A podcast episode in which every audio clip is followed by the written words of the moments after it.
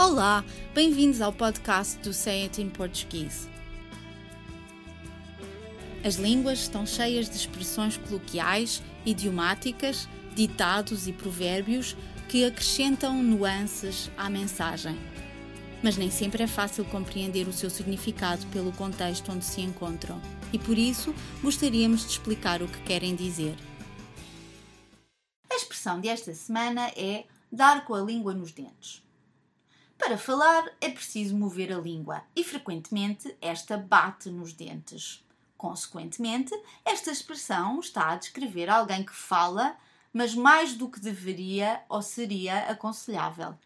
Mais do que isso, esta expressão é usada para descrever uma pessoa que revela um segredo sobre outra pessoa ou até mesmo que denuncia ou acusa alguém de alguma transgressão ou crime.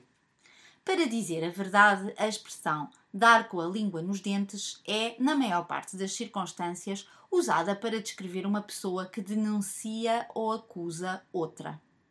É por isso que podemos dizer que a expressão significa o mesmo que deletar ou chibar. Duas palavras interessantes, sobretudo porque pertencem a registros de língua opostos. A primeira, deletar, é usada sobretudo em registros de língua extremamente formais, frequentemente em textos escritos do foro jurídico, e a segunda, chibar, em registros exclusivamente orais e muito informais, pois pertence ao jargão de um grupo muito específico de falantes. Pois é, deletar significa o mesmo que denunciar e é usado em registros formais. É a palavra privilegiada pelos advogados. A palavra chibar, pelo contrário, é absolutamente informal e faz parte do jargão usado sobretudo entre criminosos. Eis alguns exemplos de uso desta expressão e das palavras que a definem. Ele só ficou a saber que a mulher o traiu com o seu melhor amigo porque o vizinho deu com a língua nos dentes. Quando foi preso, o ladrão deu com a língua nos dentes e a polícia conseguiu prender os restantes membros do bando de assaltantes. Ele passou três anos na cadeia sem saber quem o tinha chibado, mas assim que saiu foi à procura de quem tinha dado com a língua nos dentes sobre o seu paradeiro na noite do assalto.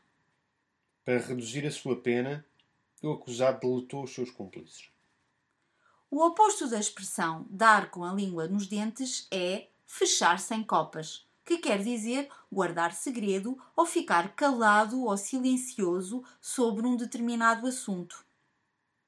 Copas não é um dos naipes dos baralhos de cartas? Sim. Os baralhos de cartas têm quatro naipes: copas, ouros, espadas e paus. Não sei exatamente porque é que esta expressão faz referência ao coração vermelho que representa o naipe de copas.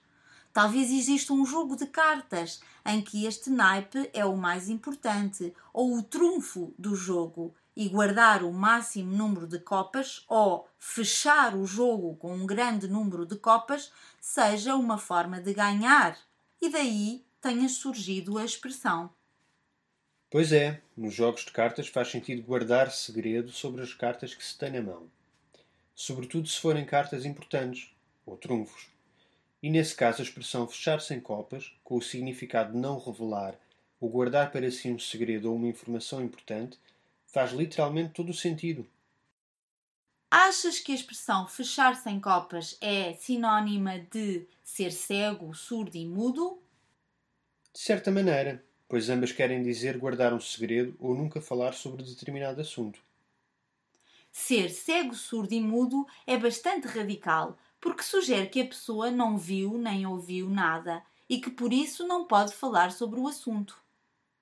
Ou então que, para não ter de falar sobre o assunto, prefere fingir que não viu nem ouviu nada.